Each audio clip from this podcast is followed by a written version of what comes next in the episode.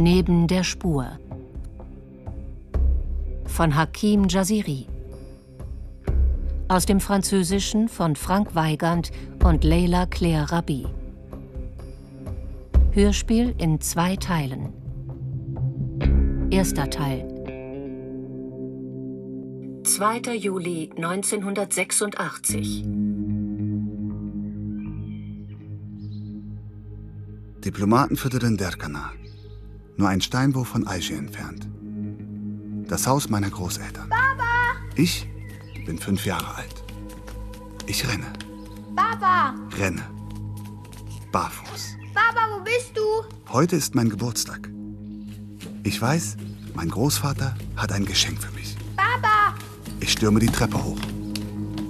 Ich stürze ins Wohnzimmer. Da ist er. Er betet. Ich setze mich in eine Ecke. Baba? Ich warte ungeduldig, bis er fertig ist. Ich schaue ihn an. Fasziniert. Er bewegt den Kopf nach rechts und dann nach links. Endlich ist er fertig. Baba, hast du ein Geschenk für mich? Baba, darf ich beten? Wieso willst du beten? Weil ich so sein will wie du. Weißt du, mein Sohn, beten ist Privatsache. Das machst du, wenn du dich bereit fühlst, mit Gott zu reden. Freust du dich nicht, wenn ich bete? Bete nie, um jemandem einen Gefallen zu tun oder um jemandem zu gleichen. Alles geht vom Herzen aus, mein Sohn. Religion kommt zuallererst von Herzen. Der Rest ist unwichtig. Wird Gott nicht bestrafen, wenn ich nicht bete? Gott ist barmherzig. Er prüft unablässig dein Herz. Wenn du nicht betest, heißt das nicht, dass Allah dich nicht liebt. Solange du mit dir selbst und den anderen in Frieden lebst, wirst du immer einen besonderen Platz in seinem Herzen haben. Imets Vater sagt, dass wir nur zu Muslimen gut sein sollen und dass alle anderen Feinde sind. Dann ist Imets Vater ein Dummkopf. Sag das bloß nicht Imet. Nee, nee. unsere Gemeinsamkeiten sind größer als unsere Unterschiede. Behalte das immer im Kopf. So. Und jetzt gehe ich dein Geschenk holen. Du bist bestimmt schon ganz neugierig.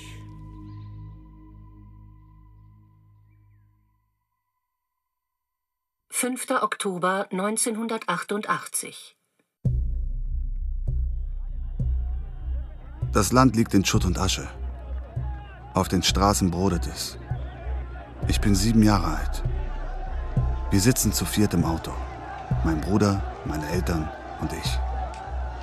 Entgeistert sehe ich zu, wie sich die Wut in einen Volksaufstand verwandelt. Algeriens Jugend steht auf der Straße und schreit ihre Verzweiflung heraus. Ausgerissene Strommasten, umgekippte Busse und Autos, Tränengas. Das Volk hat die herrschende Einheitspartei satt. Die FLN. Die Armee schlägt zurück, 500 bis 600 Tote. Algerien versinkt im Terror. Es war ein spontaner Aufstand, aber er nützt den Islamisten.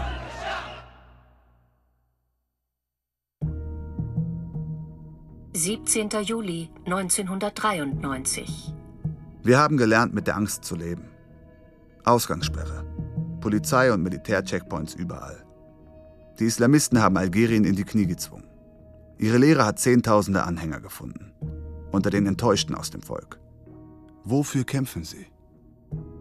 Für den Sturz des herrschenden Regimes. Perfekt. Die Fortsetzung der Unruhen von 88. Oh mein Gott, wie viele junge Männer aus dem Peter sind in den Dschihad gezogen.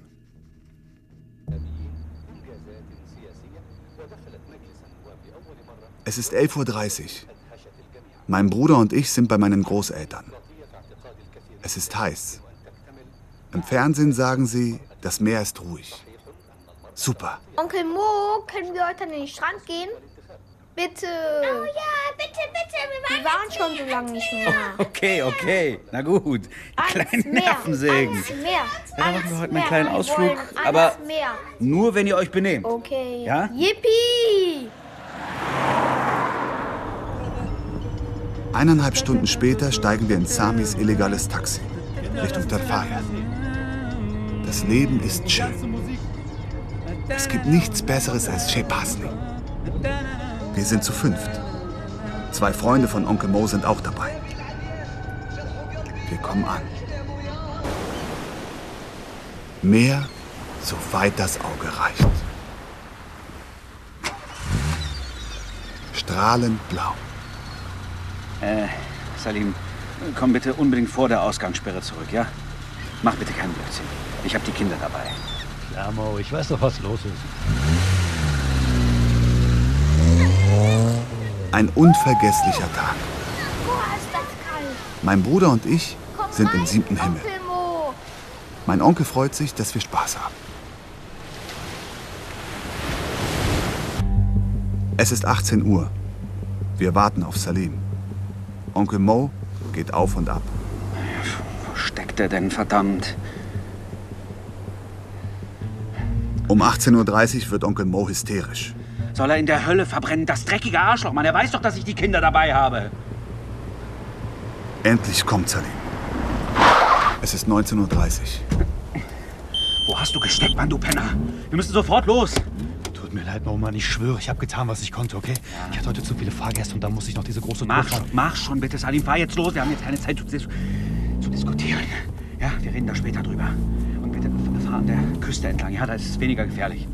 Ja, ist ja schon klar, Mann, ey, tut mir echt leid, okay? Ist, ist gut, ist gut. Keine Zeit für Diskussion. Seit einer Stunde herrscht Ausgangssperre. Jedes Fahrzeug, das um diese Uhrzeit unterwegs ist, ist verdächtig. Also gut. Die Gesichter sind angespannt. Die Stimmung im Auto ist gedrückt. Ja, ja, schon klar. Endlich kommen wir auf die Landstraße. Dieser Weg ist sicherer. Scheiße. Oh nein, nein, nein. Militärcheckpoint in 200 Metern Entfernung? Okay, jetzt alle ganz ruhig bleiben. Nein, nein, nein, nein, nein. Salim fährt langsamer. Er schaltet die Innenbeleuchtung ein. Eine Hand am Steuer, die andere in der Luft. Wir heben alle die Hände hoch. Sicher ist sicher. Jeder weiß, die Militärs sind äußerst angespannt. Beim geringsten Zweifel verpassen sie der Karre eine Salve Kugeln. Egal wer drin sitzt. Was hier? Was machst du denn? Schon Checkpoint, falscher Checkpoint! Hallo, runter! Runter! Runter! Gewehrsalven zerschmettern die Windschutzscheibe. Onkel Mo wirft sich über uns. Er deckt uns mit seinem Körper. Salim drückt aufs Gas. Wir sind gerade wie durch ein Wunder dem Tod entronnen. Oh Mann, oh Mann. Allahu Akbar. Die Männer, die uns töten wollten, haben dasselbe gebrüllt. Salim ruft Gott an, weil er uns verschont hat. Die anderen haben ihn angerufen, weil sie uns töten wollten. Oh, ich habe gesehen, wie hinter einem Baum ein Typ mit Vollbart in einen Tarnanzug geschlüpft ist. Ja, wahrscheinlich am, am Nachmittag haben da Terroristen den Checkpoint erobert und haben sich jetzt als Soldaten getarnt. Ich, Das passiert jetzt überall, Mo. Überall. Innerhalb von drei Jahren sind mein Bruder und ich dreimal knapp dem Tod entgangen. In Situationen, die alle so verrückt waren wie diese. 14. November 1994.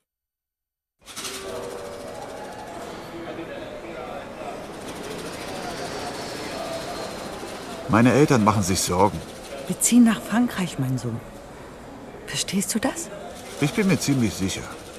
Aber genau weiß ich es nicht. Ja, Mama. Ich fliege zum ersten Mal in meinem Leben nach Frankreich. Ach, das ist doch super. McDonald's, Nutella, der Eiffelturm und die Champs-Élysées. Oh, Frankreich, das schönste Land der Welt. Zu Hause hatten wir eine Satellitenschüssel. Also kann ich sagen, dass ich Frankreich kenne. In- und auswendig. Das ist eine andere Nummer als Algerien. Obwohl ich mein Land sehr liebe. Aulnay-sous-Bois, 15. Juni 2015. Mein lieber Sohn, ich hoffe, dieser Brief findet dich bei guter Gesundheit. Deine Mutter und ich, wir dürfen dich im Moment noch nicht besuchen. Aber wir lassen dich nicht im Stich. Wir geben nicht auf. Ich habe beschlossen, dir zu schreiben, um dir von Dingen zu erzählen, die dir hoffentlich gut tun werden, weit weg von den Wirren deines jetzigen Lebens. Ich will dich nicht mehr mit dem Verstand davon überzeugen, dass das, was du tust, nicht zu dir passt. Ich will dir einfach nahe sein, meinen Sohn wiederfinden und ihm sagen, dass ich ihn liebe und dass ich ungeduldig auf ihn warte.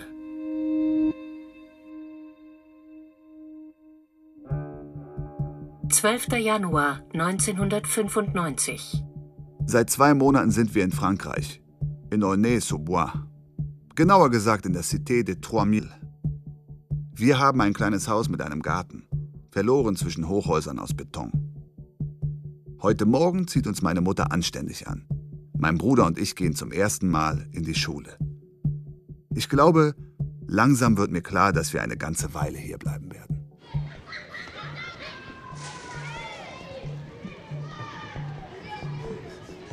Es ist Viertel nach acht morgens.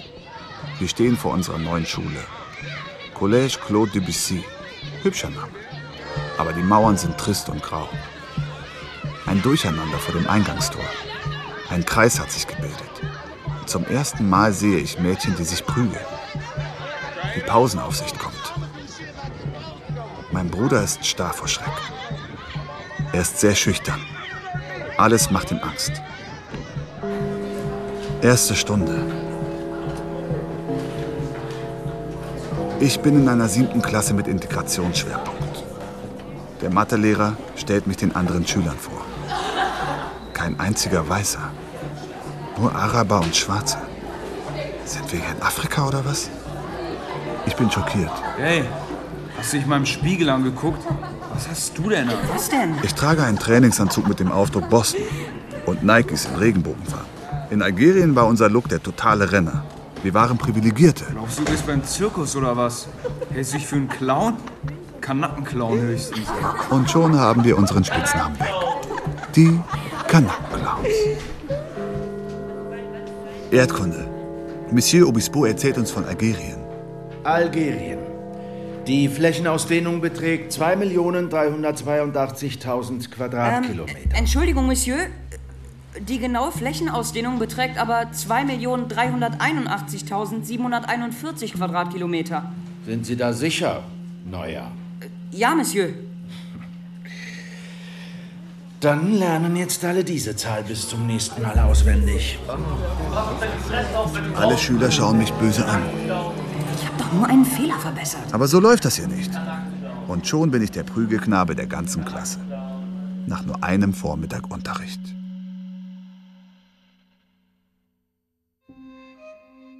Während ich dir schreibe, mein Sohn, sitze ich im Garten.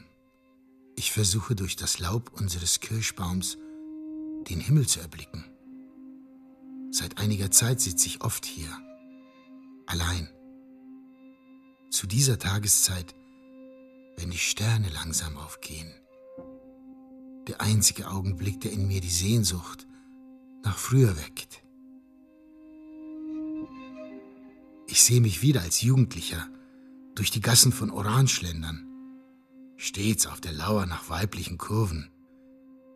Ich sehe meine Schulzeit am französischen Gymnasium wieder, meinen Umzug nach Algier, meinen Militärdienst, meine Begegnung mit deiner Mutter, eure Geburt, meine Laufbahn als hoher Beamter, mein politisches Engagement, unser Exil.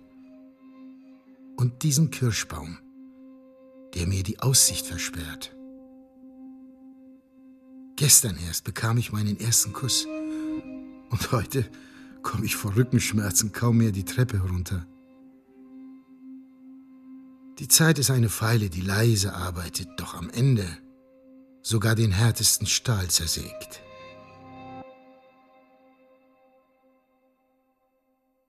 »25. Februar 1996.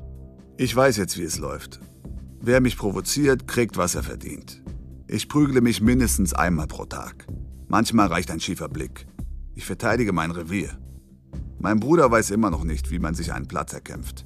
Ich übernehme das für ihn. Dem Ersten, der ihn blöd anmacht, dem schlage ich die Zähne ein.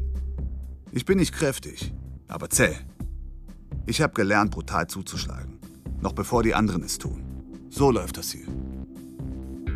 Wenn ich abends nach Hause komme, ziehe ich mein harter Typ-Kostüm aus. Ich schließe mich in meinem Zimmer ein, schaue das Bild meiner Großmutter an und weine. El Rorba. Verdammtes Exil. Wir können nicht zurück nach Algerien. Unsere Aufenthaltsgenehmigung ist nur drei Monate gültig. Mein Vater verbringt seine Zeit in der Ausländerbehörde, um eine längerfristige Lösung zu finden. Wir können nicht zurück nach Algerien. Als deine Mutter gestern Abend gekocht hat, habe ich nachgeschaut, ob sie Hilfe braucht. Ich stand im Türrahmen und sah ein paar Sekunden lang zu, wie sie die Soße umrührte. Mit einem Schöpflöffel, der für ihre Hände fast zu groß war. Was für eine Frau. All diese Jahre ist sie an meiner Seite geblieben. 34 Jahre Ehe. Und kein Schatten hat das Bild je getrübt. Ich glaube, ich habe ihr während dieser ganzen Zeit nur drei oder viermal meine Liebe gestanden. Siebzehnter Juni 1997. In der Schule gehöre ich zu den Versagern, zu denen, die immer stören. Ich provoziere, verarsche die anderen, bestimme die Prügelknaben. In der Siedlung habe ich es geschafft, mir Respekt zu verschaffen. Keiner kommt mir mehr blöd. Dabei bin ich zu Hause gar nicht so. Eigentlich weiß ich Bescheid, weiß, was meine Eltern durchmachen und will ihnen nicht noch mehr Sorgen bereiten. Dreimal Frühling und um zehn Jahre gealtert. Sie müssen immer noch um ihr Leben fürchten und sind dazu noch für uns verantwortlich. Mein Vater war ein hoher Beamter in Algerien. Jetzt hat er einen Stand auf dem Markt. Meine Mutter war Psychologin. Ihre Diplome sind hier nichts wert. Sie geht putzen. Was ist das bloß für ein Land? 12. Juli 1998.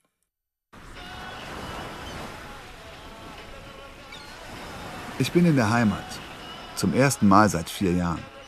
Es freut mich, meine Familie wiederzusehen. Alle sind älter geworden. Sie sehen traurig aus. Fast zehn Jahre Terrorismus. Das hinterlässt Spuren. In Frankreich bin ich ein Kanackenclown. Und hier ein Emigré. Der Emigré hat den Vorteil, dass er drüber steht. Über den Algeriern. Er hat das Glück, dass er in Frankreich lebt. Alle träumen nur davon, sind neidisch auf mich, eifersüchtig. Und das gefällt mir. Ich ziehe eine richtige Show ab, trage meine schönsten Sachen, zücke alle zwei Sekunden mein Handy und erzähle von Frankreich. Ich rede alles hemmungslos schön. Sag auf keinen Fall, dass ich in einer der übelsten Sozialsiedlungen des Landes wohne. Und dann baggere ich. Diskret natürlich. Der Strand ist mein Jagdrevier. Der Vorteil als Emigré ist, dass du bei den Mädchen Erfolg hast. Zwei, drei Worte auf Französisch im richtigen Moment und sie fressen mir aus der Hand. In Frankreich spreche ich nie Mädchen an. Ich weiß nicht, wie das geht. Deine Mutter steht am Herd. Ich bin zu ihr gegangen und habe sie auf die Stirn geküsst. Wir haben zu zweit gegessen, wie jeden Abend, seit ihr mir das Haus verlassen habt. Manchmal fehlt mir das, dass ihr nicht mehr hier seid wie früher. Ich habe immer versucht, euch nahe zu sein. Das war eine Pflicht für mich. Vielleicht, weil ich von meinem Vater niemals auch nur einen Kuss bekommen habe. 25. August 1998. Der Sommer läuft super. Bald ist er zu Ende. Langsam mache ich mir Sorgen. Was mache ich bloß, wenn die Schule wieder anfängt? Ich bin nämlich vom Gymnasium geflogen. So viel Blödsinn. Sie haben mir keine Chance gegeben. Die Disziplinarkonferenz war eine Qual. Komischerweise war mir mein persönliches Schicksal egal, aber die Ratlosigkeit meiner Eltern bedrückte mich. Wie konnte ich ihnen das antun, nach allem, was sie für uns getan haben? Ich kam mir erbärmlich vor. Sie haben mir vergeben, aber ich habe die Enttäuschung in ihren Augen gesehen.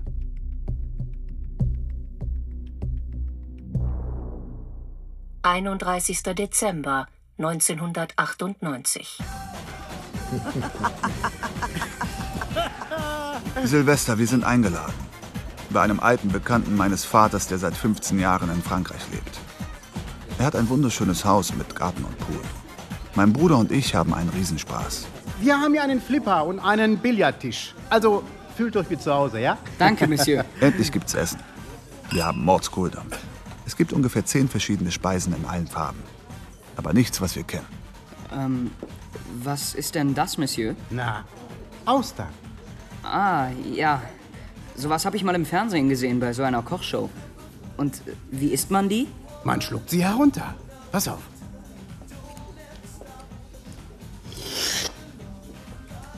Siehst du? So. Äh, roh? Ich nehme eine in die Hand, begutachte sie von allen Seiten. Mein Vater wird langsam verlegen. Er durchbohrt mich mit einem seiner unnachahmlichen Blicke. Er will sich nicht für uns schämen. Ich stopfe sie mir direkt in den Mund. Fühlt sich echt komisch an. Was ist das denn? Schmeckt auch so. Ich bin kurz davor, sie wieder auszuspucken. Aber ich möchte einen guten Eindruck machen. Ich kaue. Lange. Ich krieg sie nicht runter. Man kaut sie nicht so lang. Mein Vater würde am liebsten im Erdboden versinken. Meine Mutter lacht Tränen. Ihr ist egal, was ich gehört. Und das hier ist vor Gras. Ich erstarre. Äh, Leber? Ich hasse Leber. Meine Mutter weiß das genau. Ich schaue sie flehend an. Tu was, Mama, bitte. Probier wenigstens mal. Verräterin. Ich, ähm, mag keine Leber, Monsieur. Das ist Entenstopfleber. Das ist was ganz anderes. Meine Mutter nervt, wenn sie hartnäckig bleibt. Na gut, wenn's sein muss. Das ist noch schlimmer als Austern. Gut, ne? Mir wird übel. Mir kommen die Tränen. Lecker, nicht wahr? Das ist die Hölle. Er will mich verarschen, der Bastard. Und jetzt? Ihr habt nicht gesehen, was als nächstes kommt. Reragu. Allein von dem Namen krieg ich Schiss. Eine echte Folter, diese Silvesterparty. Ähm, haben Sie keine Nudeln, Monsieur? Mein Vater schrumpft zusammen. Sein Kopf verschwindet zwischen den Schultern. Na klar, ich mach euch welche. Ihr habt genug gelitten, oder? Das ist ja lustig heute. Ich weiß, mein Vater macht mich alle, wenn wir wieder zu Hause sind. Aber lieber das, als Essen, was auf dem Tisch steht. Mein Vater war hart. Die Art Mann, der ein Stück Eisen zum Schmelzen bringt, wenn er es nur anschaut. Soweit meine Erinnerung reicht, habe ich nie auch nur ein nettes Wort von ihm gehört. Aber ich glaube, ich habe nicht darunter gelitten. Ich habe mir nur geschworen, meinen eigenen Kindern gegenüber nie zu sein wie er. Ich habe es versucht, aus ganzem Herzen. 23. Juli 1999 Seit kurzem bin ich 18. Das hat kaum was geändert. Ach doch, ich bin jetzt ein richtiger Straftäter. Ich bewahre für die fetten Dealer aus dem Viertel das Gras auf. Ich wohne in einem Einfamilienhaus. Das ist sicherer, falls die Bullen eine Razzia machen. Ansonsten bin ich für Einbrüche zuständig. In Aulnay Süd, wo die protzigen Villen stehen. Wir bezahlen einen Typen, damit er beobachtet, wer rein und raus geht. Er gibt uns Bescheid, wenn die Eigentümer nicht da sind. Dann kommen wir. Wir knacken das Schloss, wir sammeln die Wertgegenstände ein. Ein bisschen Schmuck hier, ein paar Scheine da, Uhren und so weiter. Wir verticken das an einen Hehler aus dem Viertel. Oder manchmal an irgendwelche Opfer, denen wir vormachen, wir sind Geschäftsleute. Einmal sind wir sogar auf einen Tresor gestoßen. Ohne Code. Den machst du auf, indem du am Griff drehst. Wir sind total ausgeflippt. Wir haben ein fettes Geldbünde gefunden. Nur 500 da drin. Das waren um die 30.000 Francs. Eine Riesensumme damals. Wir haben alles auf den Kopf gehauen. Für Klamotten, Restaurants, Luxus. Heute werden deine Mutter und ich von Schuldgefühlen gequält. Das Gefühl, euch aus eurem eigenen Land herausgerissen zu haben, aus eurer Familie, in der ihr aufgewachsen seid. Ich sage mir, wir haben Algerien verlassen, um euch eine sichere Zukunft zu bieten und um euch zu beschützen. Aber das nützt nichts. Wir fühlen uns schuldig. Warum haben wir uns für Frankreich entschieden? Vielleicht weil deine Mutter und ich die Sprache beherrschen und dieses Land von mehreren Besuchen kannten. Und außerdem mussten wir fliehen. Weit weg von der menschlichen Dummheit. Damit ihr etwas anderes kennenlernt als dieses schädliche Klima der Angst, den ohrenbetäubenden Lärm der Schüsse, die die Nacht zerfetzen. Wenn es nur um uns beide gegangen wäre, wären wir geblieben. Mit gefesselten Händen und einem widerständigen Herzen, weil wir unser Land zutiefst lieben. 28. Juni 2000 Endlich. Wir sind Franzosen. Endlich. Nach fast sechs Jahren in diesem Land sind wir gerade eingebürgert worden. Endlich können wir aufatmen. Nicht mehr ständig zur Ausländerbehörde. Ich verspüre keinerlei Freude. Franzose oder nicht, ich bleibe dunkelhäutig. Das wird den Blick der anderen nicht ändern. Im Viertel sind wir unter uns. Ihr Schwarzen, ihr fickt alles, was sich bewegt. Und die Algerier holt wegen jeder Kleinigkeit die Nationalfahne raus. Man könnte glauben, es gibt nur euch. So oder ähnlich dissen wir uns. Wir haben Spaß. Das Witzige ist, wir haben einen französischen Kumpel. Einen Weißen. Es gibt ein paar in der Siedlung. Nicht viele, aber immerhin ein paar. Polo heißt er. Ein Phänomen, dieser Kerl. Mal will er Gangster werden, mal religiös, je nach Stimmung. Seine Eltern sind hier in der Siedlung geboren, vor 45 Jahren. Ich mag seine Eltern. Sie sind nett zu mir. Oft laden sie mich zum Essen ein. Sein Vater ist politisch engagiert. Ein Typ, der die Hut verteidigt wie sonst keiner. Unsere Regierung ist für die Gewalt verantwortlich, nicht die Jugendlichen, die hier wohnen. Sie schürt doch den Hass durch ihre Verachtung und die ständige Stigmatisierung, bis die ganze Welt glaubt, in den Vorgesetzten gibt es nur Probleme. Hm. Solange die nicht kapieren, dass die Araber, die Schwarzen und die Gelben, die in den Siedlungen leben, Franzosen sind, wird das immer wieder eskalieren. Das ist doch ganz normal. Wenn man zu dir sagt, du bist kein Franzose, obwohl du in diesem Land geboren bist, wie sollst du deinen Platz finden? Hm. Wie willst du da nicht ausflippen?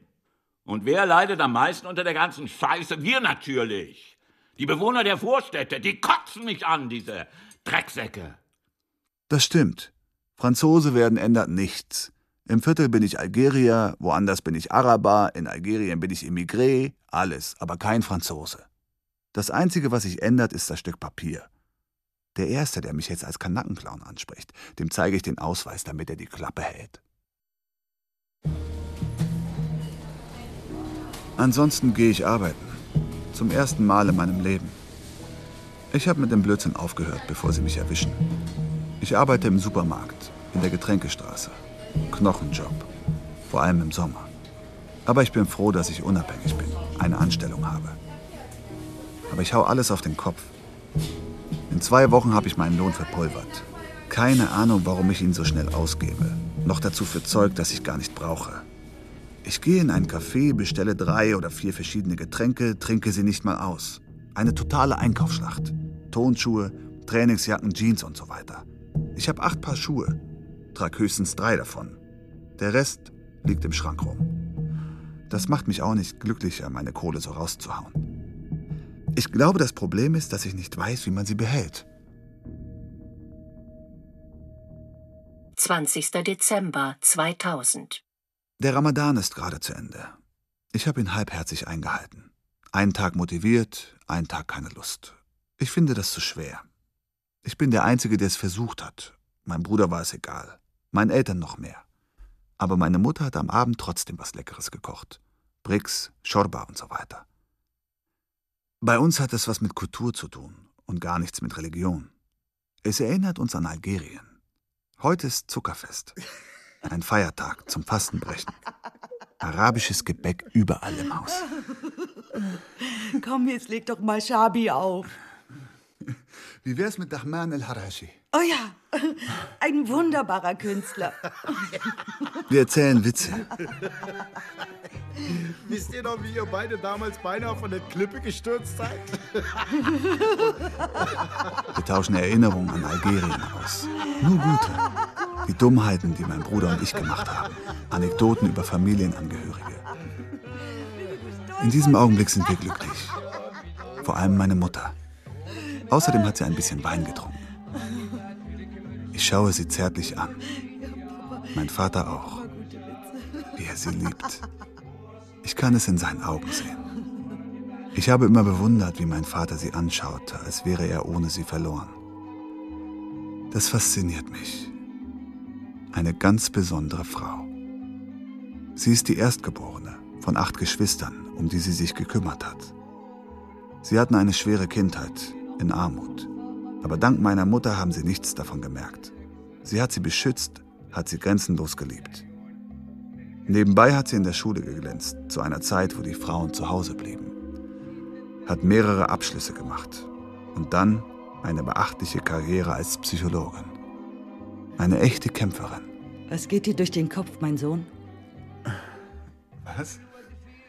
Du bist weit weg. Ich war in Gedanken. Wärst du bereit, mit deiner alten Mutter zu tanzen? Gern, Mama. Ich, ich sag das nicht oft zu dir, aber ich bin stolz auf dich. Hör auf, dich über mich lustig zu machen. Ehrlich, du bist ein gut aussehender Mann, du verstehst dich auszudrücken, du bist intelligent und großzügig. Du hast Qualitäten, mein Sohn. Viele. Und auch viele Schwächen. Ja, wer hat keine? Das Schwierigste haben wir jetzt hinter uns. Von jetzt an wird alles immer besser, glaub mir. Dann nimmt Na? sie meine Hand und fordert mich zum Tanzen auf. Tanzen. Komm mit deiner alten Mutter. Ich möchte, dass die Zeit stehen bleibt. Ja, ja. Ich möchte ein Foto von diesem Augenblick machen und es jedes Mal rausholen, wenn es mir schlecht geht.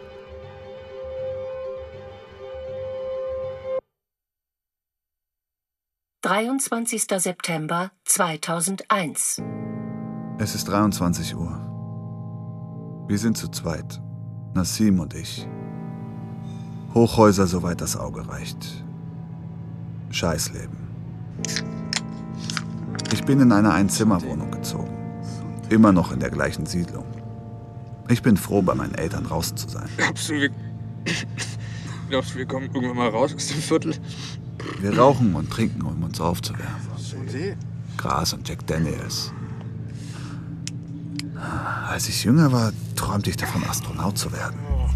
Mein Vater sagte, ich sei überdurchschnittlich intelligent. Ich kann alles erreichen, was ich will. Er sagte, ich hätte außergewöhnliche Fähigkeiten. Wenn ich an meinen Vater denke, tut mir das weh. Es tut mir weh, ihn zu enttäuschen. Ich werde hier nicht sterben. Wie verpisst man sich am besten von hier? Findet eine Tussi. ja. Eine Weiße mit einem stinkreichen Bart. Blöd, Mann. Ja, Ernsthaft. Wie stellt man das an? Keine Ahnung, Alter. Gib mal her, Digga, was ist los? Das Viertel. Das saugt dich auf. Es verbrennt dir die Hirnzellen, Bruder. Das Elend macht uns alle früher oder später fertig. Ich bin hier aufgewachsen, Bruder. Ich kenne jeden Quadratzentimeter von dieser Siedlung. Wenn du mich hier rausholst, bin ich verloren. Ich kenne nichts anderes, Alter. Das ist schon krass, wenn man überlegt, oder? Ein Scheißleben, muss man ehrlich sagen. Ach komm. Eigentlich mag ich das Viertel. Die Leute haben keine Kohle, aber ein großes Herz. Sie helfen sich gegenseitig. Klar, es gibt Gewalt, es gibt Gangs und so. Aber das ist doch eine Minderheit. Ich habe mir meinen Platz erkämpft, Bruder. Muss mich nicht mehr schlagen. Die Typen wissen, wer ich bin, Mann. Wissen, dass ich nie den Schwanz einziehe. Also provozieren sie mich auch nicht mehr. Ich bin Lagerarbeiter in einem riesen Supermarkt. Nicht wirklich Astronaut. Früher habe ich rauf in den Himmel geschaut und mir gesagt, irgendwann bin ich da oben. Jetzt starre ich auf meine Schuhe und zähle die Sekunden, die Minuten, ohne Perspektive. Wann ist es aus dem Ruder gelaufen? Ich drehe mir noch einen Joint, trinke einen tüchtigen Schluck und versuche die Zeit totzuschlagen.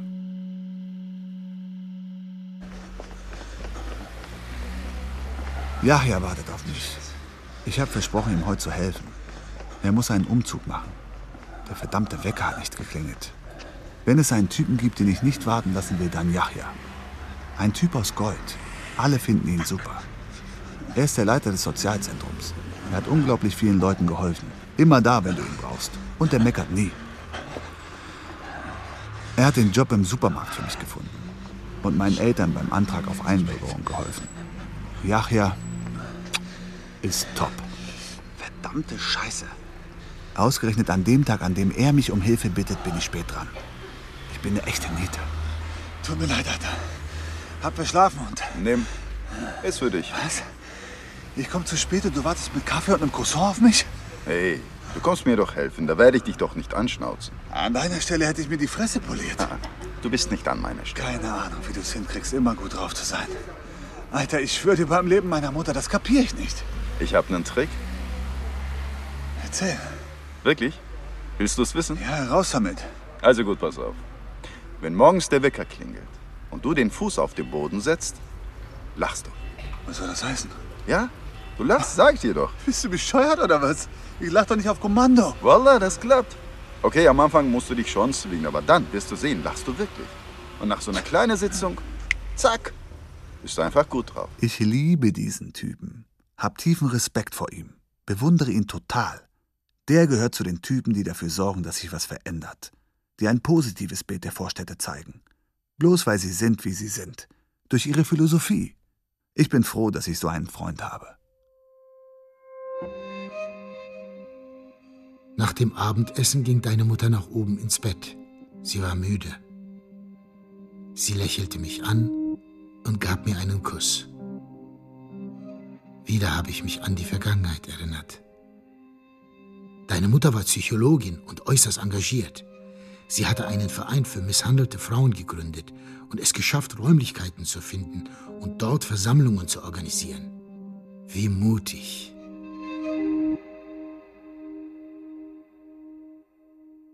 »23. März 2003. Auf eine Frau fahre ich total ab. Nadja. Sie ist die Schwester von einem Kumpel. Nicht mal wirklich ein Kumpel, eher ein Bekannter. Sie wohnt hier im Viertel. Sie trägt kein Kopftuch. Das wäre auch schade. Echt jetzt. Sie hat wunderschöne Haare. Wenn jemand sie verschleiern will, dann hat er einfach nichts kapiert. Und außerdem ist sie immer freundlich. Zu allen. Die Typen aus dem Viertel haben totalen Respekt vor ihr. Keiner baggert sie an. Nicht, weil sie Angst vor ihrem Bruder haben, nein, weil man sie einfach respektieren muss. Sie strahlt so was Starkes aus. Ich habe mich nie getraut, sie anzusprechen. Ich begnüge mich damit nachzusehen, wo sie ist. Sie anzuschauen. Irgendwann gehe ich mal hin und rede mit ihr. 7. April 2003. Kennt ihr euch schon lange? Ich bin mit Manel unterwegs. Wir waren zusammen in der Grundschule. So. Nadjas beste Freundin. So lange kennt ihr euch schon? Ich helfe ihr, die Einkäufe Klar. zu tragen. Jedenfalls sieht sie nett aus. Ja, Nadia ist cool. Und kommt sie aus Algerien? Nein, aus Marokko. Wieso fragst du so viel nach ihr? Einfach so. Um zu reden. Na klar, sicher. Ich schwör's dir. Müsst ihr Typen immer so rumeiern? Wieso? Hör auf mit der Bauchtanznummer. Du stehst krass auf Nadja und hilfst mir, meine Einkäufe zu tragen. Hallo? Du willst wissen, ob es eine Chance gibt, sie abzuschleppen. Na klar. Und was redest du dir sonst noch so ein? Okay, dann habe ich mich wohl geirrt. Vergiss es. Hey Manel, komm schon. Willst du es wirklich wissen? Ja, bitte. Tut mir leid, aber. Sie fährt krass auf dich ab. Ohne Scheiß? Ja. Und ich kann sogar ein Treffen arrangieren, wenn du willst. Cool, Manel. Wann immer du willst. Ich gefalle Nadja. Der Himmel fällt mir auf den Kopf. Beinahe werfe ich die Einkaufstüten um.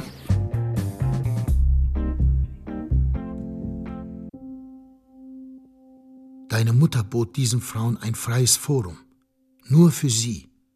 Und teilte dadurch den Fundamentalisten unmissverständlich mit.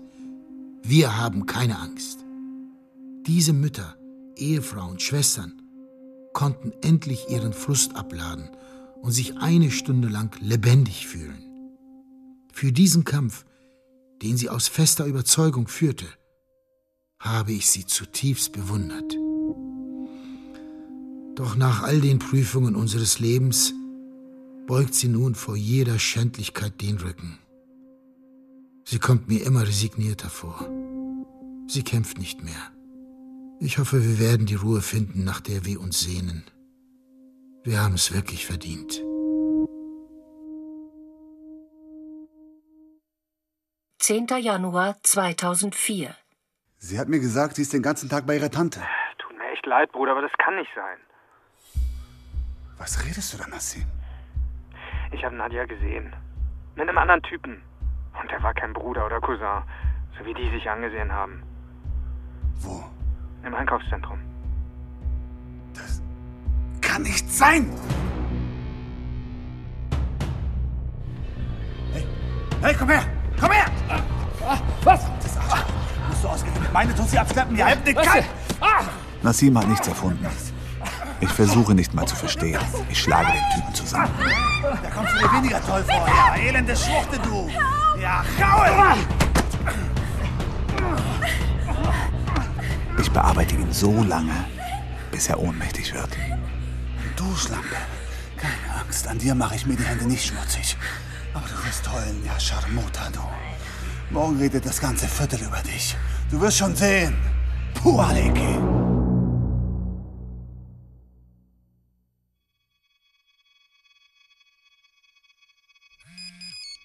8. Februar 2004.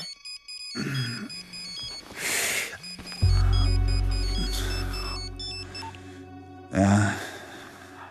Ich wusste, dass der Typ, den ich zusammengeschlagen habe, sich rächen wollte. Was geht, Alter?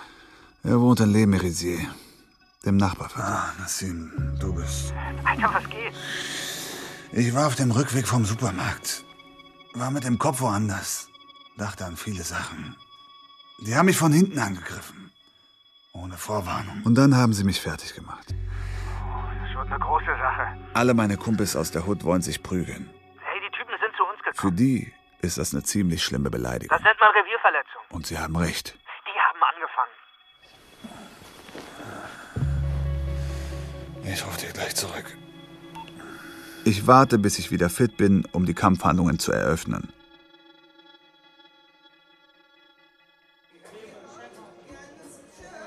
Zwischendurch gehe ich mal raus, Luft schnappen, treffe einen Freund aus meiner Kindheit, Suleimane. Ich weiß, was passiert ist. Da wird Blut fließen, sage ich dir. Nein, da darf man nicht mitspielen. Bist du bescheuert oder was? Glaubst du, ich mache jetzt einfach gar nichts? Das bringt nichts. Wo soll diese Geschichte hinführen? Da gibt's für niemanden was zu gewinnen. Ihr bringt euch gegenseitig um, Familien werden weinen und das war's. Hm. Rache bringt das Herz nicht zur Ruhe, Bruder. Du bist ja witzig. Was bringt es denn dann zur Ruhe? Allah, der Vollkommene, der Allerhöchste. Das Gebet, mein Bruder. Dafür habe ich jetzt keinen Kopf. genau dafür ist das Gebet da. Damit du deine Probleme relativieren kannst. Komm mit in die Moschee und bete mit uns. Und du wirst sehen, das wird deine Wut lindern, glaub mir. Nicht jetzt, Suli. Warum nicht? Was hast du Besseres zu tun, als dich mit dem Allmächtigen zu unterhalten? Ich, ich habe schon lange nicht mehr gebetet. Na und? Was zählt, ist die Hingabe. Wenn du mit Hingabe betest, wird Allah es dir hundertfach vergelten. Komm schon. Ich zögere einen Moment. Ja. Warum eigentlich nicht? Ich habe sowieso nichts vor. Also kann ich genauso gut in der Moschee die Zeit totschlagen. Du musst mir wieder beibringen, wie man das macht. Kein Problem, Bruder. Ich wollte es nicht so deutlich sagen. Aber ich gehe heute zum ersten Mal beten.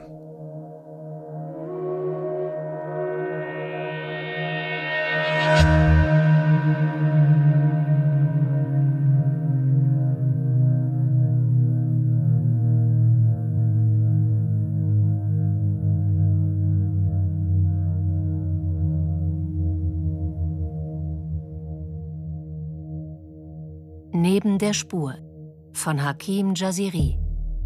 Aus dem Französischen von Frank Weigand und Leila Claire Rabi. Erster Teil. Mann Samir Fuchs. Mutter Meral Perin. Vater Taifun Bademsoy. Großvater Ali Jalali. Nassim Dennis Moschito. In weiteren Rollen Aydin Ishik, Cordula Leisse, Carlos Lobo, Roxana Samadi, Oliver El Fayumi und viele andere. Technische Realisation Werner Jäger, Steffen Jahn und Barbara Göbel. Regieassistenz Eva Soloch. Dramaturgie Annette Kürmeier. Musik Andreas Bick. Bearbeitung und Regie Martin Zülker. Produktion Saarländischer Rundfunk und Radio Bremen 2021.